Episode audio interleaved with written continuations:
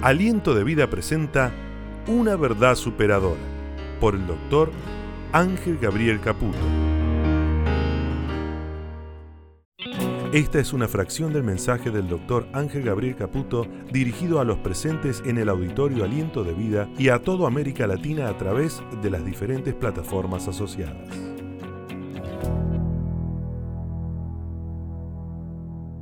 Yo encontré que en nuestra vida, de acuerdo a la visión que se tengan de las cosas, ahí es donde llegamos realmente a poder corregir el rumbo o a profundizar el buen camino. De acuerdo a la óptica, de acuerdo a la visión. Eh, en un momento de la historia, Israel había sentado a Dios en un trono que no le correspondía. Dios tuvo que despertar la conciencia de su pueblo. Dios tuvo que despertar poniéndole conocimiento verdadero en ellos, diciéndoles, yo no soy lo que ustedes dicen que soy, yo no me manejo como ustedes creen que yo me manejo, yo no soy ese que ustedes están hablando. Yo no voy a actuar como ustedes suponen que voy a actuar, porque yo soy Dios. Diga conmigo, Dios es Dios. Y es por eso que en esta mañana quiero hablarles de la perspectiva correcta. De la perspectiva correcta. Uno de los libros más extraordinarios que todo hijo de Dios tiene que leer asiduamente es el libro de Isaías. Y precisamente el capítulo 40 de Isaías es el pulmón de ese libro.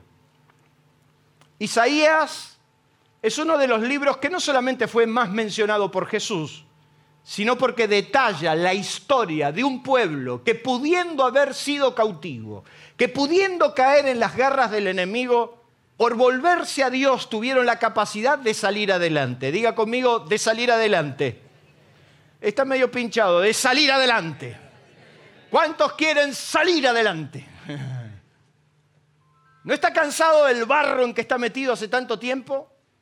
¿No está cansado de estar en una lógica que lo mantiene cautivo y su pensamiento totalmente mal y, amargado, entristecido? ¿Cuántos amargados tengo acá? Y ahí atribulados. Isaías nos cuenta la historia de cómo un gran imperio llamado Asiria llegó hasta las puertas de Jerusalén, habiendo conquistado todo, pero no lograron nunca entrar a Jerusalén. Y esa labor en gran parte se la debemos a un hombre como Isaías. En Isaías, en el capítulo 40, verso 25, Dios, Dios le va a pedir al pueblo que adopte la perspectiva correcta. Que ellos nunca iban a poder salir adelante si ellos no adoptaban una perspectiva correcta. Y en la manera que usted no tenga una perspectiva correcta, va a soñar todo el día con perspectiva. No saldrá nunca adelante. En Isaías capítulo 40, verso 25, la Biblia dice que Dios le dice a su pueblo, ¿a qué pues me haréis semejante o me compararéis? Y la firma es tremenda porque esa afirmación termina con una firma diciendo, dice él, ¿quién lo dice? El santo. En otra traducción dice, ¿con quién podrán ustedes compararme? ¿O a quién será igual a mí? Dice el santo. Y otra traducción dice, ¿con quién entonces me compararán ustedes?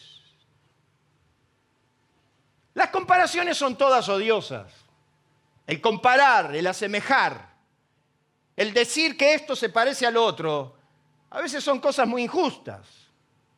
Pero Dios le está diciendo a su nación que eso que ustedes piensan de mí no soy, que eso que ustedes están viendo de mí no es verdad, que lo que ustedes suponen que yo voy a hacer, no lo voy a hacer. ¿A quién me van a comparar? Quiere decir que de alguna manera ellos estaban comparando pero comparando mal. El problema no es comparar, el problema es comparar mal. de acuerdo a la óptica que se tenga o con el prisma que se lea, tu vida y los valores que la conduzca tendrán su propia apreciación de las cosas. Algo que dejó bien claro Jesús y que pocos entendieron cuando él dijo en su palabra que la lámpara del cuerpo es el ojo. Así que si tu ojo es bueno, todo tu cuerpo estará lleno de luz. Pero si tu ojo es maligno, todo tu cuerpo estará en tinieblas. Así que si la luz que hay en ti es tiniebla, ¿cuántos serán las mismas tinieblas? Entonces yo me di cuenta que en mi vida, de acuerdo al prisma, de acuerdo a la óptica, de acuerdo a la visión que yo tengo de las cosas, mis valores, mis resoluciones, mis decisiones irán en torno a lo que yo estoy viendo. Entonces, si yo tengo el ojo bueno, yo voy a ver lo bueno. Pero si tengo el ojo malo, yo voy a verlo entonces usted hoy se levantó descompuesto, anoche comió a rabiar, a la mañana desayunó con analical, y aunque yo ponga al rey David acá con el arpa en la mano, usted no le mueve un pelo. Pero tenemos a Gustavo. Gloria. Entonces, de acuerdo a la óptica que se tenga, a la visión panorámica de lo que me rodea, a cómo yo estoy viendo las cosas, entonces yo tomaré una foto y diré que esto está de determinada manera y mis valores, mis decisiones irán siempre alrededor de lo que yo estoy viendo. Entonces yo veo que la clase bíblica es una pérdida de tiempo. Y entonces yo veo, porque estoy cansado, porque el chico tiene el Zoom, la escuela, la terapia y todo lo que tiene, y la escuela, ¿y qué van a aprender ahí? ¿Qué van a aprender si ahí a los chicos? ¿qué, eh, ¿Qué está haciendo? Está viendo algo que está mal porque él está mal y entonces vemos lo que queremos ver. Si usted no me cambia la onda, yo paro acá. Pues yo estuve todo ayer y hoy de las 4 de la mañana para que usted me diga. Entonces yo miro su óptica. Yo veo el prisma que está usando. Y entonces, de acuerdo a la visión que yo tengo de mi país, de acuerdo a lo que yo estoy viendo, de acuerdo a lo que veo en mi entorno, en mi familia, de acuerdo a mi propia visión, mis valores, mis decisiones, todo va a ir en función a lo que yo estoy viendo. Y por ahí, nada que ver con esa realidad. Aunque las viejas solían decir, o los viejos con el buen continuo, que nos decían, no todo lo que brilla.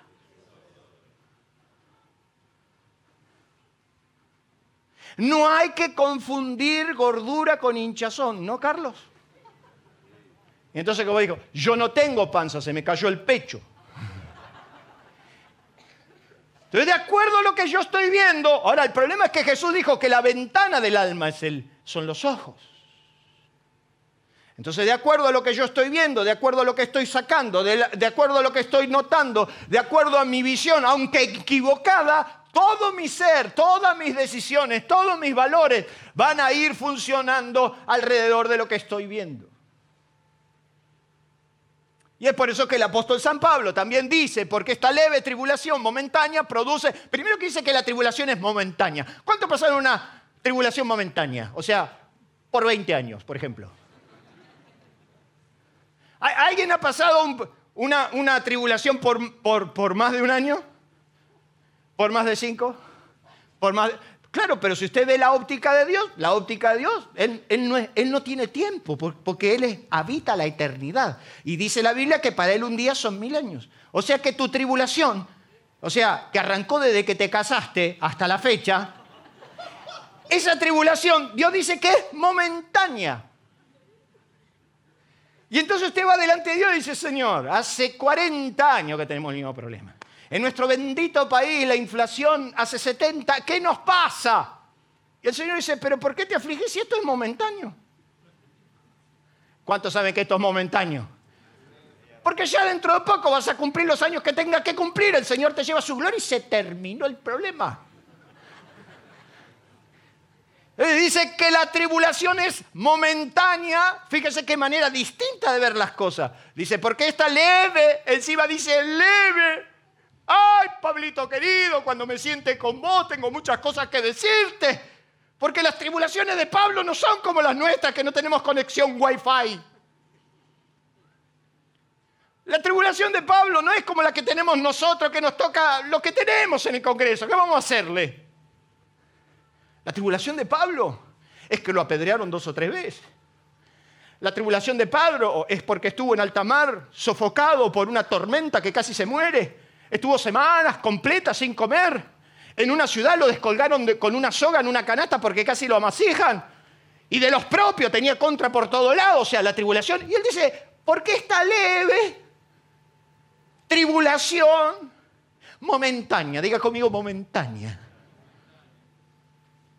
¿Qué estaba viendo Pablo que usted no ve de su tribulación? O sea que hasta la tribulación usted tendría que verla bajo la óptica correcta. Si su tribulación usted la mira con una óptica equivocada, es muy probable que todas sus decisiones, todos sus valores funcionen alrededor de un error. ¿Está entendiendo el concepto Estoy siendo muy claro. Entonces Pablo dice que esta leve tribulación momentánea produce en nosotros un cada vez más excelente y eterno peso de gloria. No mirando nosotros las cosas que se ven, porque las cosas que se ven son temporales, pero las que no vemos son... Entonces Dios a esa nación le dice, ¿qué están mirando ustedes? ¿A quién me van a comparar? Ustedes tienen una óptica equivocada de mí. Ustedes tienen una visión muy equivocada de mí. Ustedes no están hablando lo que tendrían que hablar. Mire qué interesante, porque la pregunta en esta mañana es ¿con qué ojos estás viendo tu vida y todo lo que te rodea? ¿Qué visión panorámica vos tenés de todo lo que te está pasando? Y en esto nosotros tenemos que hoy clarificar por todo lo que estamos viviendo. Entonces, Dice que perspectiva, dicen los que saben, es el punto de vista desde el cual se considera o se analiza un asunto. Y entonces es muy fácil en las conversaciones que nosotros a veces tenemos, yo te doy mi punto de vista. ¿Usted no escucha eso? Yo, yo te doy mi punto de vista. Y entonces él está convencido de su punto de vista. Pero el problema tiene el otro que está mirando con otro punto de vista. Y ni hablar que aparece un tercero con otro punto de vista. Y entonces era Job, en plena desgracia, que se le sentaron tres amigos y cada uno tenía un punto de vista distinto. ¿A usted nunca le pasó eso?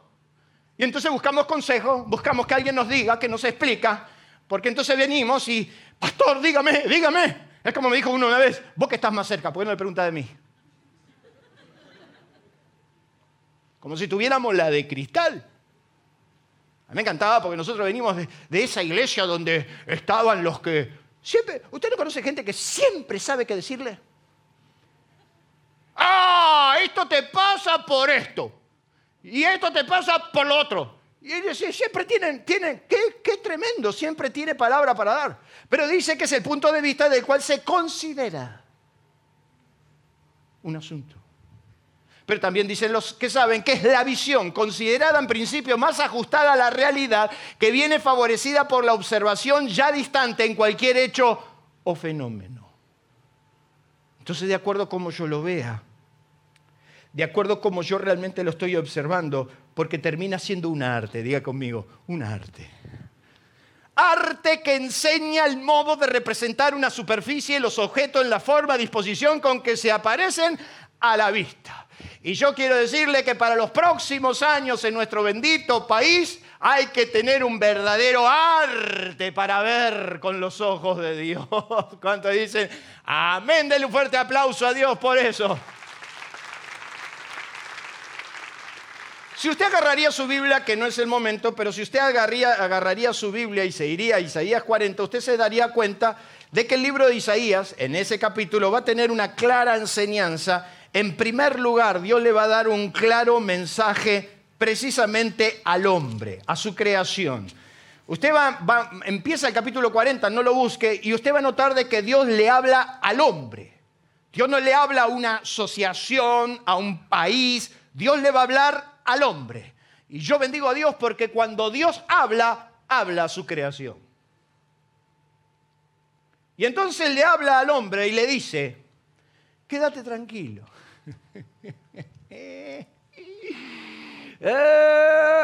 Diga que tiene un barbijo puesto, porque si no me daría cuenta la cara que me está poniendo.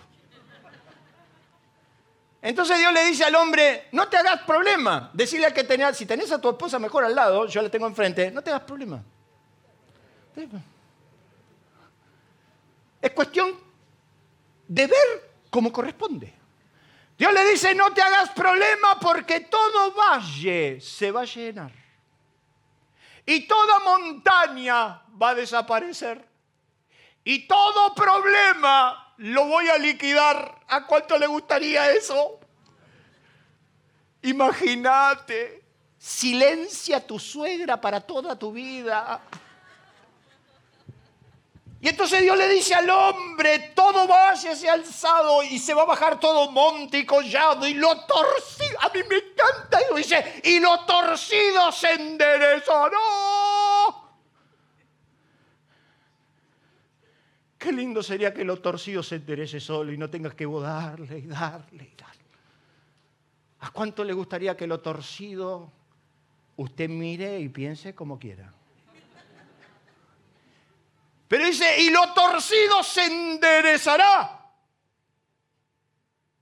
Proverbios dice un versículo que a mí me levantó de la pobreza.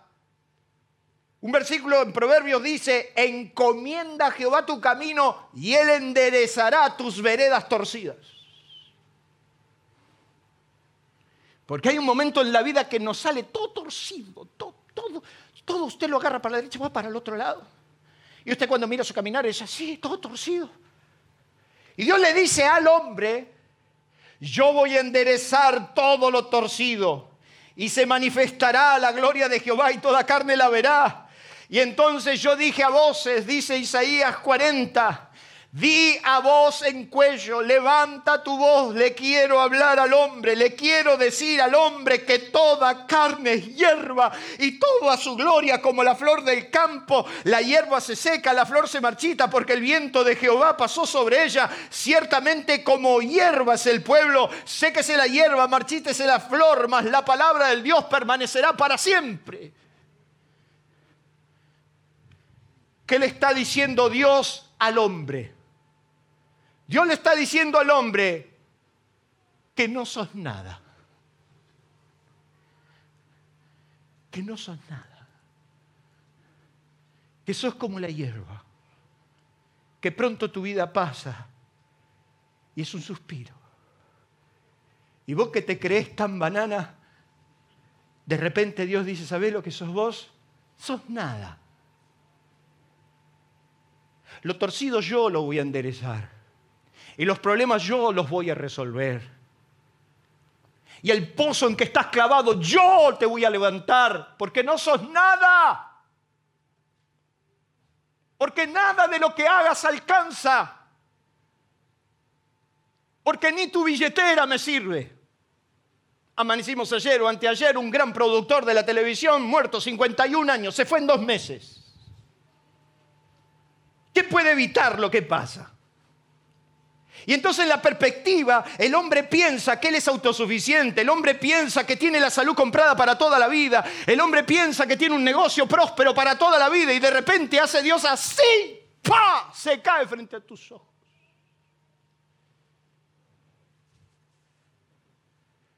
Mi papá trabajaba con un verdadera, una máquina. Mis tíos decían, ver a tu papá trabajar asustaba.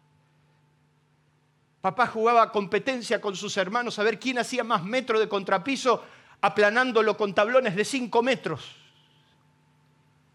Revocaba la pared con palas para hacerlo más rápido. Trabajaba de sol a sol. Y mamá le decía, Nicola, pará, Nicola, pará, disfruta un poco más tus hijos, mirá que los chicos están creciendo. Y mi papá le decía, ya, Carmela, ya, una losa más, un edificio más. Y allá en Mar Viejo donde el sol brilla y la arena quema. Le decía a mi papá, a mi mamá, vamos a hacer una torre, como todo buen italiano, el primer piso para el más grande, el segundo para el... El problema es que éramos seis nosotros, somos seis. Menos mal que no lo logró, porque imagínate esa convivencia. el problema no son los hijos, el problema es cuando vienen las nueras, los yernos. Y entonces le decía, pero cuando, cuando yo haga, cuando un poco más, 40 años, me voy a hacer una gran torre ahí frente al mar. Y entonces yo voy a estar ahí disfrutando de la pesca, del mar y mis hijos trabajando. Mi papá se enfermó a los 37 años, pero a los 40 años quedó esclavo de una máquina para hacerse hemodiálisis los próximos 20 años. Y nunca lo vio. Porque el hombre, el hombre, es muy finito. Es un suspiro. Es hierba. Y vos que te creíste que tenés todo sujeto, vos que te creís que manejás todo, vos que te creés que tenés la vida resuelta, vos que te creés que podés manejarlo todo, un buen día Dios te demuestra lo limitado, lo pequeño, lo frágil que sos, porque el hombre es hierba. Que hoy está y mañana no se sabe. Dios no solamente le habló al hombre, lo puso en órbita, le dijo, mirá, Vos tenés que entender que yo quiero llenar todos tus valles, que yo quiero enderezar todo lo torcido, pero lo hago yo. Y entonces este es el momento que yo quiero ver con los ojos de Dios. Y yo no sé usted, pero yo esta mañana muy tempranito le dije a Dios, esto que te estoy diciendo, yo quiero que vos endereces mis veredas. Porque hay cosas que definitivamente yo no las puedo resolver más. No las puedo manejar más. Pero Dios también le habló a las naciones. Le habló a las naciones. Y cuando usted empieza en el capítulo 40, en el versículo 12 al 22, habla de Asiria. Y Asiria llevaba muchos años subyugando y sometiendo a Israel. De hecho, que ya se lo había llevado en cautiverio. Asiria, esa gran potencia, había conquistado no solamente Israel, ahora conquistó Judá. Y la Biblia nos dice que 46 ciudades amuralladas, lo que usted está viendo hoy en los noticieros, esto ya existió. Asiria era una potencia bélica tan fuerte que frente a Judá era nada. Y entonces Asiria conquistó 46 ciudades de toda Judá. Ya había llevado cautivo a Israel y ahora conquistó 46 ciudades de Judá. Y ahí estaba resistiendo quién? y ahí estaba resistiendo Jerusalén. Y los ejércitos, los ejércitos rodearon Jerusalén, era la última ciudad en caer. Y entonces Dios tuvo un mensaje para las naciones. A pesar de que Asiria estaba prácticamente daba por hecho Dios dijo, he aquí las naciones, en el capítulo 40, verso 15, las naciones le son como gota del cubo y como menudo polvo en las balanzas le son estimadas. Él aquí, él hace desaparecer las islas como polvo, ni el Líbano alcanzará para el fuego, ni todos los animales, como son todas las naciones delante de él. En su comparación ante los ojos de Dios, no hay poder que sea tan grande. Porque las naciones ante Él son nada. Y Él hace así y desaparecen las potencias y las naciones. Yo estaba en Roma y la guía de tour se, se, floreaba. Nosotros los romanos, nosotros los romanos, nunca me decían los italianos, cosa que me hería un poco. Nosotros los romanos, que el imperio, que todo, y estamos ahí en, todo ese estadio maravilloso, en todas esas cosas que fueron en el tiempo, en el Coliseo romano, y después estaba la parte de, de las carrozas de la victoria, y me hablaba de la victoria y de la victoria y de los romanos, y cómo los romanos, esto y lo otro, y en determinado momento yo me saco de mí mismo y le digo, ¿y qué se siente? ¿Qué cosa me dice?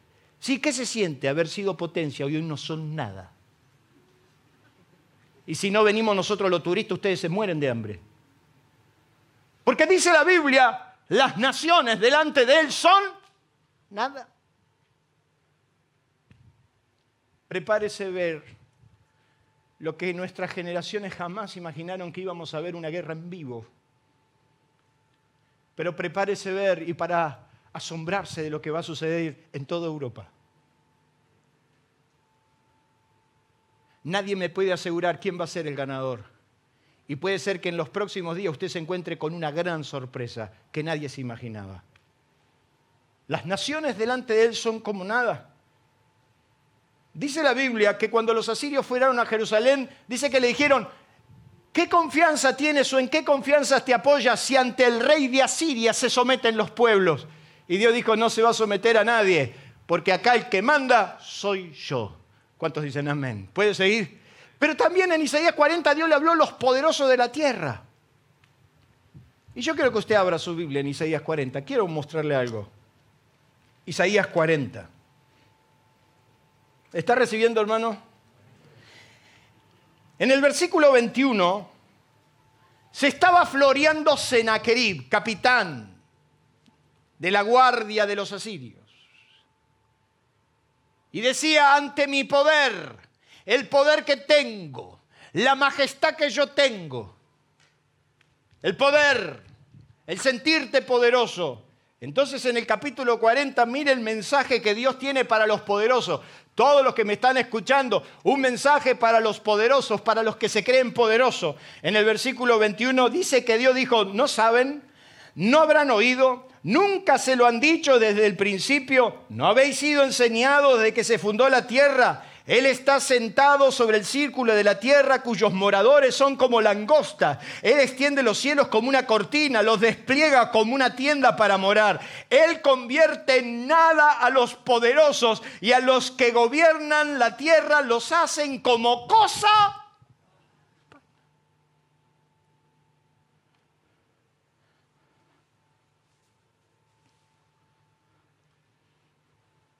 Claro, vos no te sentís en Aquerí, ¿no? Pero por ahí te sentís muy poderoso en tu casa. Capaz que te sentís muy poderosa en la familia. Y capaz que vos pensás que tenés todo bajo control y un día se te va todo de control. Y te das cuenta que no sos nada. El mensaje que Dios le está diciendo a todos los hombres, las naciones y a los poderosos, vos por mí vivís, por mí existís y de mi mano podés salir adelante, si no estás destinado al fracaso. Cuando yo lo entendí, cuando yo lo entendí, lo entendí lastimosamente cuando lo perdí todo. Pero lo entendí y entonces comprendí que Dios era el único que me podía sacar adelante y hasta la fecha trato de no olvidarme la lección. Entonces Dios le dijo a Sennacherib, la virgen hija de Sión te menosprecia. Contra mí levantaste tu mano. Y sabes una cosa, por el mismo camino que viniste, vas a volver a tu casa derrotado. Y un ángel del Señor en una sola noche se levantó y mató a 180 mil del campamento de los asirios en un segundo. Fue cuando estábamos en el peor momento de la deuda, fue cuando estábamos en el peor momento económico de mi vida, donde yo me afligía y pedía, y Señor, oraba, clamaba. Ya les conté a ustedes que soñaba con que en Mar de Ajó salte un, un pozo petrolífero. ¿Se acuerdan? Llegué a pensar eso. Porque entonces uno empieza a pensar cómo lo va a hacer Dios. Y entonces empieza a imaginarse cosas. Ay, vas a ver. Y en aquel tiempo era mucho más místico que ahora, o éramos mucho más místicos. Y yo soñaba con que un ángel del cielo tocara el timbre con una caja. Tomá, acá tenés 500 mil. Nunca vino el desgraciado. Y entonces soñaba con que algún día de la bomba esa, porque nosotros en Mar teníamos una bomba. ¿Usted conoce la bomba de mano? Ay, si nos habremos bañado abajo de la bomba. Y entonces yo dije, un día voy a agarrar la bomba y le voy a mandar para abajo y va a salir petróleo y vamos a ser ricos. Nunca más lejos que eso. Ya lo nuestro era un, ya lo nuestro era un empobrecimiento ilícito. O sea, nosotros ya tendríamos que hacer un juicio por empobrecimiento ilícito. Y, soñábamos con esas cosas y Dios le está diciendo, bravucón, levantaste tu boca contra mí, No menospreciaste a este pueblo que está atolondrado dentro de sus muros, comiendo su propio estiércol, así dice la Biblia. No, Asiria. ¿Qué pudiste? ¿Qué poder tuviste que yo no te di? ¿Te creíste tan poderoso? Yo te voy a derribar en tierra. Y la Biblia dice que Asiria fue derrumbado y bendito sea Dios. Isaías logró que Jerusalén nunca caiga bajo la mano de los poderosos. Y de la mano de Dios no tenés por qué caer. Es mentira que vas a morir como te imaginas, es mentira. Dios tiene otra, otro plan para tu vida. Dios está mirando otra realidad que la que vos estás mirando y yo te invito en el nombre de Jesús a que pienses. Entonces vino un amigo mío que era millonario. Qué lindo tener un amigo millonario.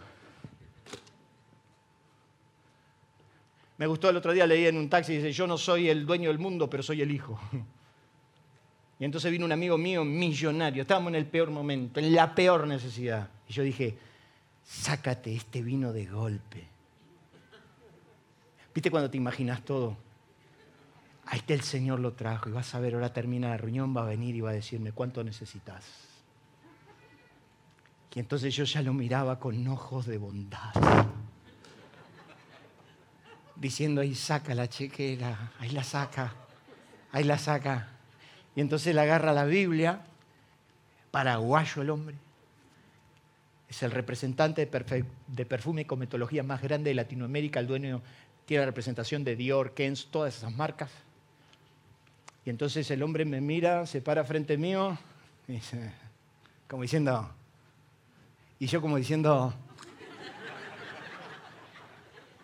y uno para ganar, por, por la duda, uno le da una ayudita a Dios, ¿viste? Estoy orando por vos. Y me dijo, y se puso la Biblia así y me dice, animate por fe a mirar lo que Dios quiere hacer en tu vida. Y ese gigante de 500 mil dólares lo vas a pagar en un instante. Y yo dentro mío pensaba en, en Santiago cuando dice, si tú tuvieres con qué ayudar a tu hermano y no lo das, es bíblico. Y entonces yo estaba por sacar la espada para decirle, si tu hermano tiene necesidad y no lo cubrieres, entonces eres peor que un incrédulo. Y cuando estaba por sacar la espada me dijo, yo podría pagar tu deuda con un cheque. Santo, aleluya. Está llegando. Y me dijo, pero no lo pienso hacer porque eso sería lo peor que haga por vos. La sangre de Cristo, bendito Hijo de Dios.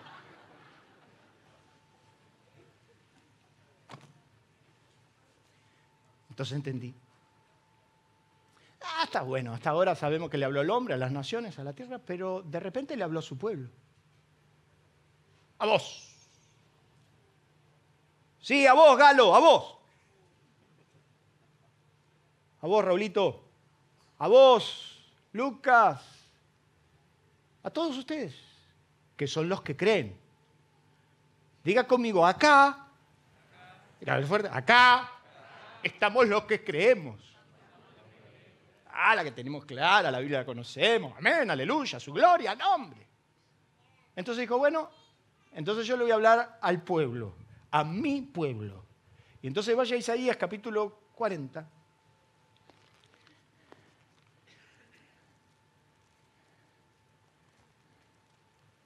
Isaías 40. Verso 25. ¿Qué le dice a su pueblo? ¿Y ustedes? ¿Y ustedes? ¿A quién me van a comparar? ¿Qué visión ustedes tienen de mí? ¿Qué están pensando de mí? Ustedes me están sentando en un trono que no me pertenece. Dice el versículo 25, ¿a quién pues me van a comparar? Dice el santo. ¿Cómo están hablando de mí? ¿Qué están confiando? ¿Qué están pensando? ¿Qué están asimilando? Entonces Dios Le dice, ustedes que creen en mí, que confían en mí, en el momento de desesperación dijeron, huyamos a Egipto. Y entonces dice que agarraron las riquezas que había, las pocas que quedaban en Jerusalén, y montaron un ejército pequeño, le pusieron sobre los lomos de los burros las riquezas que quedaban para ir a pedirle a Egipto socorro para que mande el ejército. O sea, le mandaron todo el oro que quedaba, le mandaron todo el dinero que quedaba a una nación que hacía muchos años atrás, bajo el manto de Moisés, los había liberado de la esclavitud. Los que fueron libres de Egipto ahora le iban a pedir ayuda. Y entonces Dios le dice, hay de los que van a Egipto a pedir ayuda, de los que se han fortalecido no de mi mano, sino que han confiado en la violencia y en los carros de Egipto, porque eso es una ofensa hacia mi poder. Porque yo les dije que se queden quietos, que yo los voy a ayudar, que yo los voy a rescatar y sin embargo, en el momento de desesperación corren. Cuando yo le dije en quietud y en descanso será tu fortaleza, pero no quisiste. Entonces, ¿a quién me van a comparar? ¿Me van a comparar a esos dioses que tienen las otras naciones? ¿O van a entender que yo tengo todo el poder, toda la autoridad para levantar al caído, para enderezar lo torcido, para llenar lo vacío.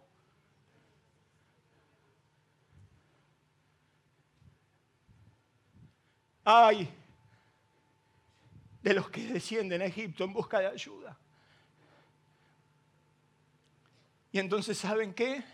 Hemos decidido que se caiga todo lo que se tenga que caer, que se rompa todo lo que se tenga que romper, porque yo sé que de los pedazos que queden en el suelo Dios me puede levantar, pero nunca más confiaré en otro que no sea mi Dios. Dele un fuerte aplauso a Dios.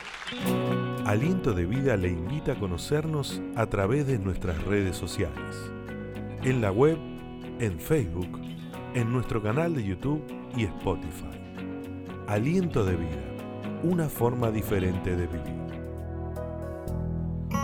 Aliento escucha, nuestro WhatsApp 11 3948 5138 11 3948 5138 Aliento escucha. En los versículos siguientes, no lo busque, yo se lo voy a leer. Dios le dice cómo ellos lograrían tener la perspectiva correcta. Porque si ellos tendrían la visión correcta de Dios, entonces sería la carta blanca para que Dios diga, correte, tus enemigos son los míos. ¡Oh, qué lindo! ya sé que usted es muy espiritual, yo no lo soy, perdónenme. Pero David decía, tú eres el Dios que me venga de mis enemigos. Yo no le pido el mal a nadie pero que Dios haga justicia. Entonces dice, ¿cómo vas a tener tu verdadera visión de quién soy yo? En primer lugar, Dios le pide que levante siempre sus ojos. Textual, versículo 26. Levantad en alto vuestros ojos y mirad quién creó las cosas él y cuenta a su ejército, a todos las llamas por su nombre, ninguno faltará, tal es la grandeza de su fuerza y el poder de su dominio. ¿Qué le está diciendo a Dios? Yo quiero que en este mismo instante dejes de mirar el piso y te pongas a mirar en lo alto. Cambia tu perspectiva y tu manera de ver. Quiero que me veas a mí. Es hora de dejar de ver el problema. Es hora de ver a Dios sobre el problema. ¿Cuántos dicen Amén. Levanten en alto vuestros ojos. O sea que cambiar de óptica te hará bien. Y entonces mañana lunes cuando enfrentes tu problema, mañana lunes cuando, cuando te enfrentes a tus empleados,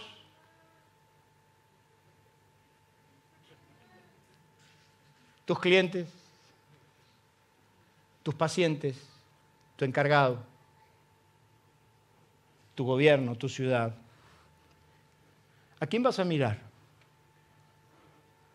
Levantad en alto vuestros ojos. Levanta tu mirada. El apóstol San Pablo dice, pongan la mira en las cosas de arriba y no en las de la tierra, porque vuestra vida está escondida en Dios. Hebreos capítulo 12 dice, puesto los ojos en Jesús. ¿Cómo seguimos con el ministerio adelante? Jorge, David, Gustavo, Carlos, Lucas. ¿Cómo seguimos con la obra de Dios adelante, Ismael? ¿Cómo lo hacemos?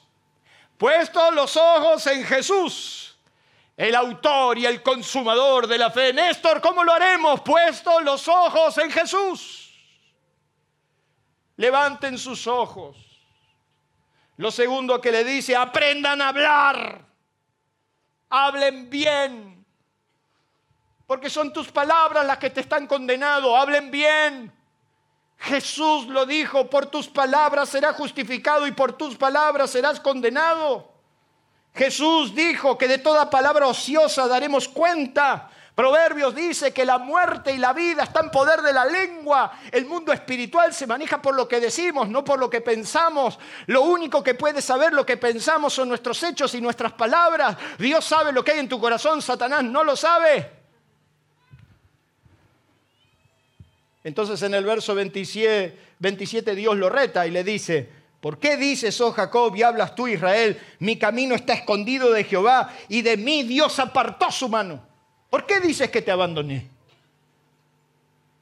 ¿Por qué pensás que te solté? Porque te portaste mal. claro, nosotros nos enseñaron eso. La religión nos caló la cabeza. La religión nos marcó y nos puso, te portás bien, te va bien. Te portás mal, te va mal. Y entonces cuando algo te pasaba o cuando algo te iba mal, ¿qué te decían? ¡Algo habrás hecho! ¿Y quién no? ¿Y quién no tuvo, por ejemplo, un pensamiento de asesinato un buen día? Yo sueño, man. Yo, yo a veces esos pensamientos digo, te reprendo, Satanás, ¿de dónde salen? Ir y tirar una bomba en Afip. Santo aunque estoy pensando y evaluando seriamente que mejor sería en el Congreso de la Nación. Y ya pequé. Y Jesús dijo, oíste que fue dicho ojo por ojo, diente por diente. Mas yo te digo que no es así. Sino que te, digo que el que te saca una, el que te pide, el que te pide una milla, ve con él dos. Y el que te pide la túnica, dale la capa y dale todo. Y al que te pide, dale.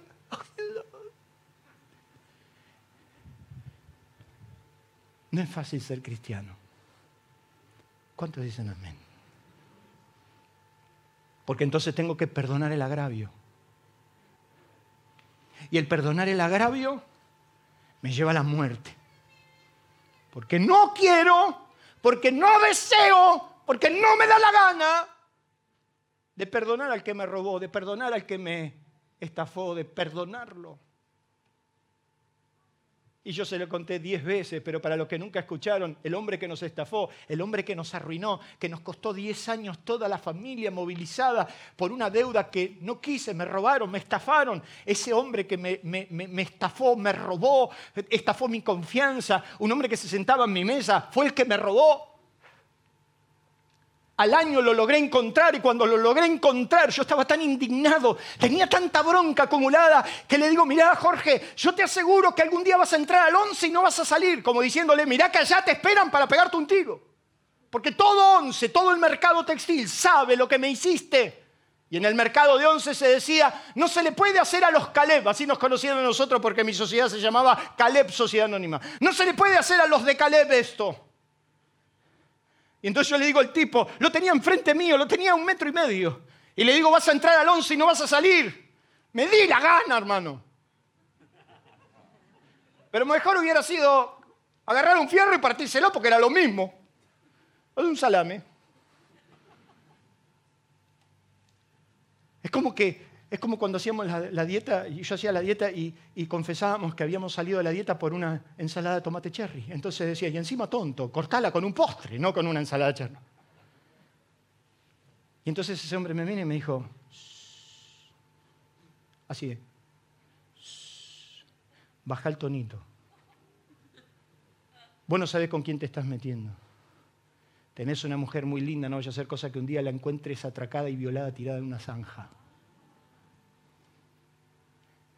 Y ahí yo entendí, en décima de segundo, yo no necesitaba dos, con un golpe lo mataba. Yo necesitaba otra cosa más que mis manos. Yo saltaba de la silla, me cruzaba sobre la mesa y pensé en décima de segundo que lo agarraba del cuello y hasta no destrozarlo no paraba. Y ahí escuché tan nítida y tan fuerte la voz de mi Dios, que me dijo, perdónalo, porque si no yo no te perdono. Y ahí sentí que todos mis órganos se me desmembraban, sentí que me moría en vida y no lo podía decir, pero mirándole a los ojos le dije, Jorge, esta es la última vez que te voy a ver, no te voy a ver más porque la próxima lo mato. pero yo te perdono. Ojalá que algún día entiendas el daño que me hiciste, pero yo te perdono como Dios me perdonó. Yo salí de la casa y le digo a David, yo a este hombre no lo quiero ver nunca más porque ya conocí mi límite. Y dije, bueno, al otro día me levanto a orar. Y Jesús dijo, y perdonen sus ofensas como yo los he perdonado y orad por los que le hacen daño. Y entonces yo me arrodillé a la mañana siguiente y el Señor me dice, bendecí a Jorge.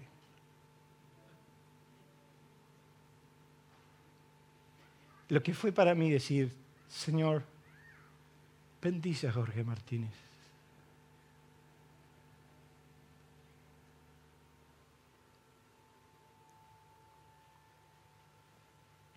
pero aprendí a hablar.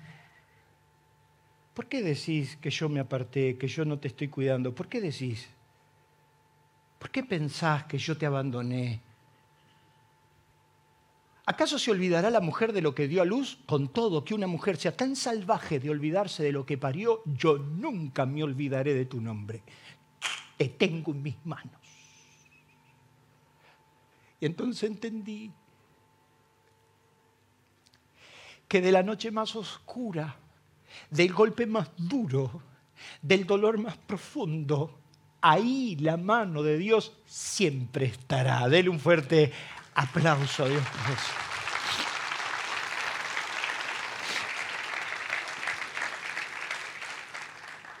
Dios le dice, bueno muchachos, lo tercero que ustedes van a hacer para tener una óptica correcta de quién soy, van a tener que aprender a esperar.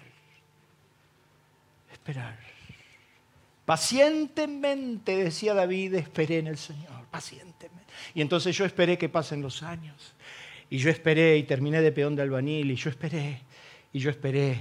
Y después fui peón de una, de una empresa de telecomunicaciones y yo esperé y yo esperé.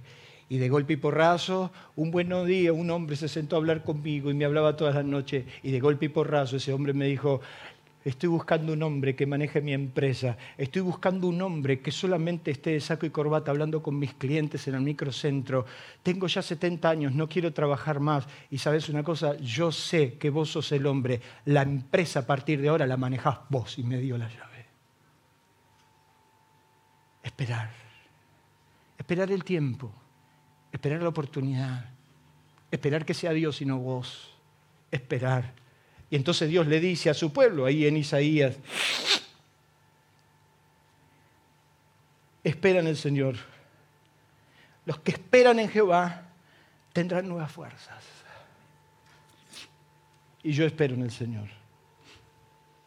Cuando esperas, es el que te trae fuerza cuando no la sentís. Porque lo cuarto que vas a tener que hacer es cambiar tus plumas decirle al que tenés a tu lado, cambia las plumas. ¿Sabe usted cuánto mide las alas extendidas de un águila promedio? Los genios que tengo acá, ¿saben? No, no, no lo googlees. Dice que un águila, cuando remonta el vuelo, aproximadamente su extensión de alas llega a los dos metros. ¿Sabe usted que las águilas es el ave más longeva? Alcanza a vivir 70 años. Pero a los 40 años tiene que tomar una decisión. A los 40 años el pico del águila se encurva y le apunta al pecho. Las garras se debilitan y las plumas se llenan de tierra, de polvo, de basura que ella ya no puede sacar por su pico encorvado y entonces las alas empiezan a ser cada vez más pesadas. ¿Sabe usted que las alas del águila, para remontar vuelo, solamente hace esfuerzo al principio? El águila solamente aletea al principio del vuelo hasta que alcanza la altura deseada. Y cuando ella alcanza la altura deseada, tiene una intuición donde aprovecha las corrientes. Y entonces ella navega por encima de las corrientes y no se esfuerza, porque sencillamente planea. A diferencia de las gallinas, que la, gallina cuando siente que hay peligro, ¿qué hace? Hace escándalo y mueve, y mueve, y mueve, pero no salta ni un metro. Pero las águilas a los 40 años toman una decisión, o me rejuvenezco o me muero. Entonces a los 40 años las águilas buscan un escondite en lo alto, en lo más alto, un escondite que esté frente a una roca, y dice que el águila empieza su proceso de renovación. Entonces, ¿qué hace el águila? Lo primero, empieza a golpear la cabeza contra la roca para arrancarse el pico. Ese proceso dura 150 días. Cuando ella logra arrancarse el pico con todo el dolor que eso significa, se queda ahí quietita esperando que el nuevo pico crezca. Entonces cuando le crece el nuevo pico, lo primero que hace, se arranca una por una sus uñas y se arranca los talones para que crezcan nuevos. Porque ya no puede agarrar las presas, porque ya es floja. Entonces ella se arranca los talones y las uñas, porque es lo que más cuesta crecer y cuando ya crecieron sus uñas nuevas, entre el pico y las uñas nuevas, se arranca pluma por pluma para que crezcan las nuevas. Y entonces cuando crecen las plumas nuevas, remontan lo que se llama el vuelo de las águilas. El vuelo de las águilas es el vuelo que con pluma nueva vuelve a las alturas. ¿Sabe usted que en Job Dios dice a Job que eso era un mandato de él? Ah, no lo tenía. Mire lo que dice Job. Job le dice en el capítulo 39, ¿se remonta el águila si no es por mi mandamiento? Y pone en alto su nido para revitalizarse ella habita y mora en la peña, en la cumbre del peñasco, por mandato mío. Es Dios quien le dice al águila que hay un tiempo donde necesitas plumas nuevas. Y entonces la Biblia dice ahí en Isaías, le dice al pueblo, levantarás alas como águilas él es el que sacia, dice el Salmo, de bien tu, modo, tu boca, de modo que te rejuvenezcas como el águila. Indiscutiblemente necesitarás plumas nuevas. Dios le dice a su nación, vas a tener que correr para ganar. Vas a tener que dejar esa mentalidad de derrota, esa mentalidad de esclavitud. Vas a tener que correr para ganar, porque dice ahí, pero los que esperan a Jehová tendrán nuevas fuerzas, levantarán alas de águila, correrán y no se cansarán, porque correrán para ganar. Y es el apóstol San Pablo el que dice, yo corro mi carrera que tengo por delante, la corro como hay que correrla, corro para ganar. Y si un atleta se sacrifica para alcanzar la meta, cuanto más yo que alcanzo una meta eterna, tendremos que correr para ganar. Diga conmigo, correr para ganar. Por último, para terminar, Dios dice, caminarán y no se cansarán. Y es cuando haces camino al andar caminando con Dios. Enoch caminó con Dios 300 años. y Dios se lo llevó. He caminado con Dios estos últimos 35 años, de los cuales 25 fueron distintos. Estos últimos 25 años gloriosos, tuve dos seres extraordinarios en mi camino, Dios y mi esposa. Y caminamos con Dios dándonos cuenta que el camino se va haciendo al andar. Termino. Todos los hombres que lograron superarse en la vida y que nada los detuvo para vivir y disfrutar el bien de Dios tuvieron un secreto. Se dieron cuenta que el Dios que ellos servían era más grande. Diga conmigo, es más grande. Dígalo más fuerte, es más grande. Es más grande que todos los problemas.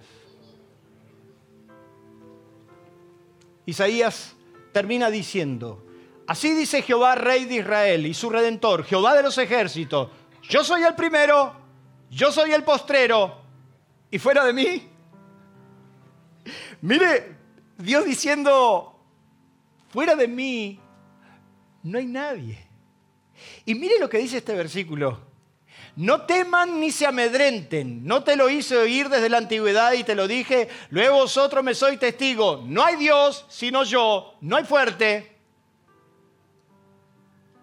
¿Puedes decir amén a eso? No hay fuerte, no conozco ninguno. Cierre sus ojos. ¿A quién me compararán? ¿A quién me compararán? ¿Cuál es tu visión de Dios? ¿Cuál es la visión que tenés de Dios? ¿Cuáles son los valores que en virtud de esa visión vos vas tomando? ¿Cuál es la visión que tenés de Dios? ¿Por qué sentarlo a Dios en un trono que no le corresponde? ¿Por qué sentarlo a Dios en el trono que no es de Él? ¿Para qué, ¿Para qué pecar con nuestros labios pensando que Dios ya te abandonó, que te dejó, que, que, lo que te pasó es producto de qué sé yo? No, Dios está diciendo otra cosa. La óptica de Dios es absolutamente distinta a la tuya. El problema Dios lo está mirando desde otra perspectiva. ¿A quién compararán? Aquellos que en esta mañana necesiten tener una visión clara de Dios, levante su mano donde está. Quiero orar por usted tener la visión correcta de Dios te llevará a tomar otras decisiones.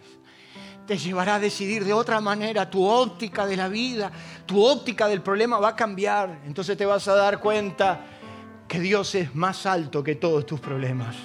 Que Dios es más grande que todos los problemas.